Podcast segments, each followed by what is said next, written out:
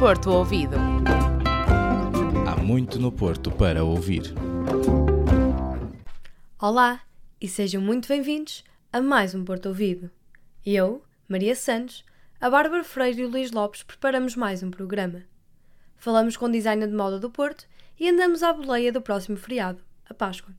A reportagem de hoje é sobre a celebração dos 100 anos do Parque de Serralves. Falamos com a Fernanda Rolo, uma das organizadoras do evento, e tentamos perceber como surge a ideia de juntar a arte para celebrar os 100 anos do Parque de Serralves. É muito difícil olharmos para Serralves não é? e, e para o Parque de Serralves, este centenário é do parque, uh, mas sem, sem não só observando a importância do museu e da arte contemporânea em Serralves, mas sobretudo pela forma como a arte tem dialogado com o parque. E é isso que é interessante e a diversos níveis, não é? Quer dizer, eu acho que com mais ou menos uh, enfim, percepção consciente ou não, quando entramos no Parque de Serralves, confrontamos-nos sempre com, as, com essas dimensões artísticas, não é? Mesmo quando não são iniciativas ou atividades específicas, ela está presente. Está presente, evidentemente, nas peças, das, no fundo de escultura pública que estão espalhadas pelo parque e aí é óbvio, mas é muito mais do que isso, não é? Porque toda a dimensão icónica de Serralves está associada a essas peças no parque, desde a pá, todos os outros elementos fantásticos que, que, que no fundo vão pontuando por aí. Mas depois é toda a arquitetura de Serralves que é também arte, não é?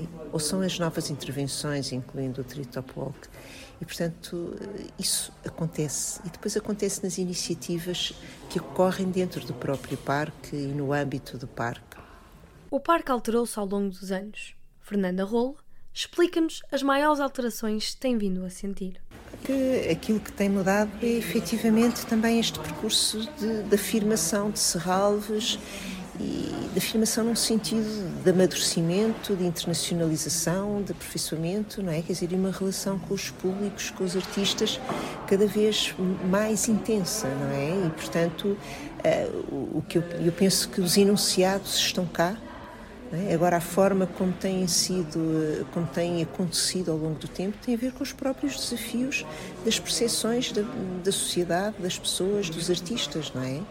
E, e Serralves, de alguma maneira, tem sabido antecipar isso. Não é difícil encontrar inovação, criatividade permanente, persistentemente em Serralves.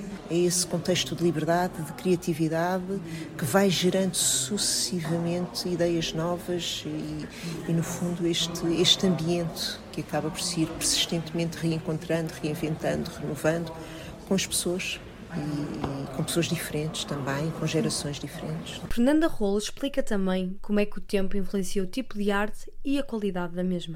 Serralves tem sempre uma enorme exigência e uma qualidade impressionante nos diversos artistas que convida para participar aqui, não é? Quer dizer, é de um arrojo, de uma curiosidade e, e de uma pertinência e oportunidade sempre muito grandes, não é?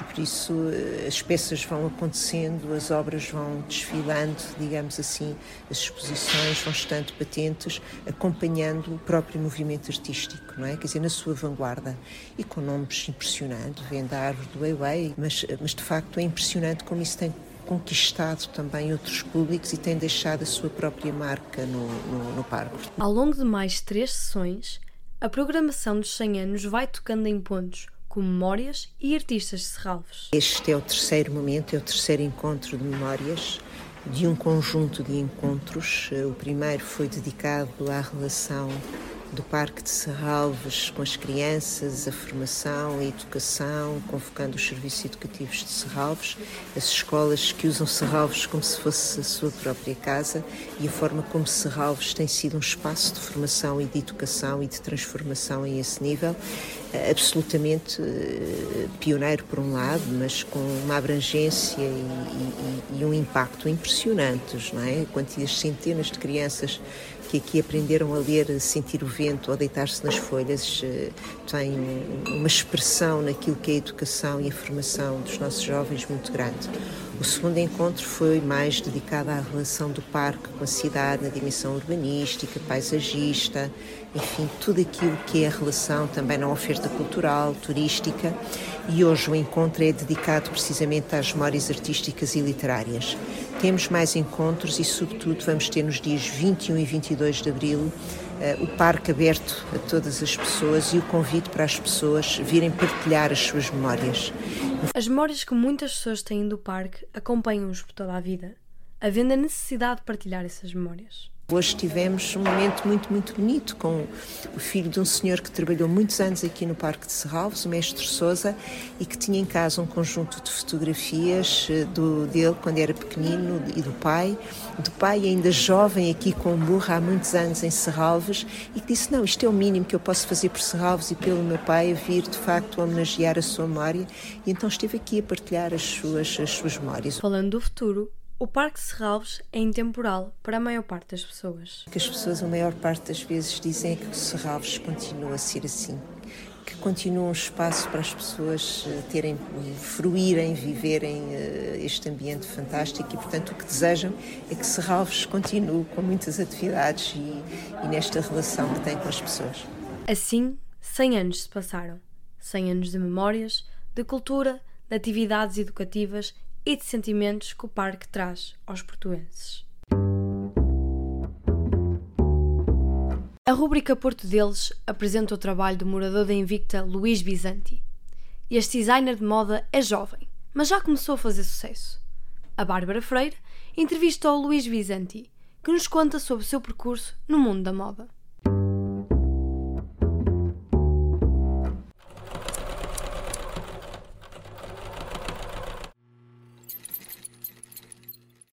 Luís Bizanti traz uma história de ousadia e determinação para o Porto ouvir. Troca um país fechado por um caminho de sucesso no design de moda. Com apenas 25 anos, faz desfilar as suas roupas pela cidade do Porto. Mas será que o gosto pela moda vem desde a infância? Quisemos perceber como as origens de Luís influenciaram o seu percurso na indústria. Não é que sempre gostei da moda, mas sempre gostei muito de criar os meus pais sempre dizem de que eu primeiro aprendi a desenhar e depois foi que aprendi a, a escrever. Toda a minha vida, até os 12 anos, é que foi que me diagnosticaram de que eu tinha grandes problemas de visão, ou seja, tinha miopia avançada. Então, os poucos detalhes e formas de cores que eu conseguia minimamente ver, eu gostava de plasmar numa folha e de alguma maneira dar como vida aquilo que eu minimamente conseguia ver. É, mas em moda, realmente, nunca me senti como atraído, porque, por exemplo, é, eu venho de um país latino-americano e lá tem uma cultura mesmo muito forte e marcada de estudar em faculdade. E eu não, não conhecia da existência de, de alguma universidade que tivesse desenho de modas no seu pensum. E de facto eu estudei foi ciências. E o mais engraçado disto foi que, entretanto, quando eu acabei a, eh, a escola, os meus pais mandaram a estudar inglês aos Estados Unidos. E foi quando eu conheci por primeira vez a eh, the University of Art Design em Miami e vi que tinha desenho de modas no seu pensum. E foi como que isto pode ser uma opção. Vim para Portugal, conheci a SAD e basicamente ali foi quando começou a paixão e amor por, pelo desenho de modas e começou tudo até agora. A marca Luís Bizanti foi lançada em 2019. Desde o início que tem um propósito definido. O designer revela qual foi o norte e a motivação inicial para a criação da marca. Para mim, o principal, e desde o começo, foi o facto de, de, de, ter como uma ferramenta de expressão, tanto para mim como para as outras pessoas. Tipo, as pessoas que estejam a utilizar uma peça de roupa minha, sentam que a peça tem conexão com elas. Porque no fundo isso é o mais básico. O facto de eu fazer sentir as pessoas bem consigo próprias. Para que não seja simplesmente uma marca que seja vazia. Nas edições de 2019 e de 2022 do Bloom Portugal Fashion, as peças do designer foram alvo de destaque. Luís distingue a importância de cada evento e conta-nos qual é a chave do mérito pessoal. Representa aprendizagem, representa um começo, basicamente foi o nascer da minha marca. Normalmente as faculdades eh, de moda do Porto escolhem um grupo de estudantes para entrar dentro dos concursos das plataformas nacionais. Eu não fui selecionado dentro do grupo da minha faculdade, portanto, para mim tem como mais-valia projeto porque posso dizer que foi um projeto onde fui eu 100%, que era uma coisa que eu já queria há muito tempo e que sonhava por isso. E também como o medo de não querer fazer alguma coisa mal. Porque na altura uma professora falou para mim e disse-me, tipo, oh, Luís, tens que ter muito cuidado, Porque tu, aquilo que expressas em papel e que apresentes ao aluno é a mesma coisa que tu tens que fazer depois em físico. E foi muito engraçado depois eu conseguir ver as minhas ideias materializadas numa coleção final. Que foi completamente diferente da edição de 2022. A edição do ano passado já, já foi um, um Luís Bizanti muito mais maturo. Já era como mais focada ao público da marca, às pessoas que interatuam, já, já estava como tudo muito melhor pensado. Na visão de Luís, ser designer de moda em Portugal não é fácil. No entanto, a paixão supera os obstáculos. No próximo mês, Luís conta com uma exposição da sua autoria no novo espaço Essada Ideas, da Escola Superior de Arte e Design em Matosinhos. Tivemos curiosidade em saber quais as expectativas para o evento. É, é como uma lago, tipo um, um orgulho que é pessoas da faculdade. A professora Anita Gonçalves, que foi a pessoa que acreditou em mim desde o começo e que pronto que decidiu abrir este espaço para todos os designers da, eh, da faculdade que tinha marca que queiram como, como expor eh, as suas peças. Então, para mim foi super, su, foi um momento de felicidade o saber de que há pessoas que, que gostam daquilo que tu fazes e que se identificam um bocado com o teu trabalho e que acreditam em ti, porque isso é o mais bonito. E esse espaço que me permitiram, é, tanto a mim como, como, como a outras pessoas, é, é super importante porque é, é, essas pequenas vitrinas e essas pequenas plataformas é aquilo que faz as pessoas conhecerem-te sempre um bocado melhor. O Luís partiu rumo ao mundo da moda na Invicta. Movido pelo sonho, gera sozinho a sua marca e comunidade digital. Luís Bizanti é prova viva de que o medo é mínimo na busca por um futuro promissor. A Páscoa está quase aí o Luís Lopes andou à boleia da celebração para saber o que é que os portuenses pensam sobre ela. Pelas ruas, descobri que as pessoas do Porto celebram a Páscoa, cada um com as suas tradições. Nós comemos comida, nem sei dizer, sou da Ucrânia, sim. Nós celebramos a Páscoa Ortodoxa, são pratos russos. Não, mas quando é tradição, no domingo de Páscoa, Há sempre assim um almoço mais composto e vamos à casa da madrinha para dar o falar e receber o nosso.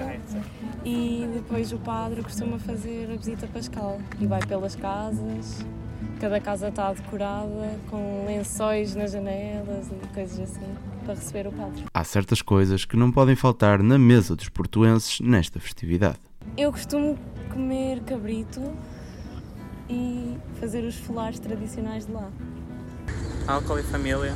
E a mesa cheia, cheia de pessoas e comida e bebida. Yeah. Assado, batata assada. Basta a batata assada. Yeah, assado e vinho, é o melhor. Mano, um coelho no forno, está-se bem. Yeah. Sou vegetariano, mas bora lá. Coelho.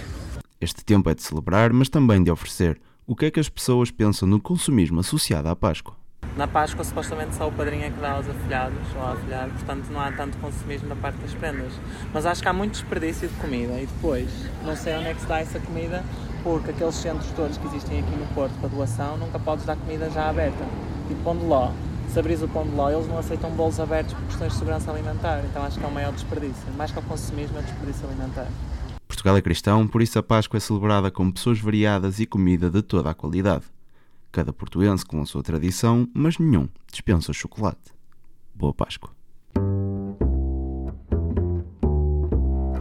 E assim chega ao fim mais um Porto Ouvido, um programa onde Luís Bizanti nos deu a conhecer as suas peças, onde exploramos a história do Parque Serralves e ouvimos as tradições dos portuenses na Páscoa.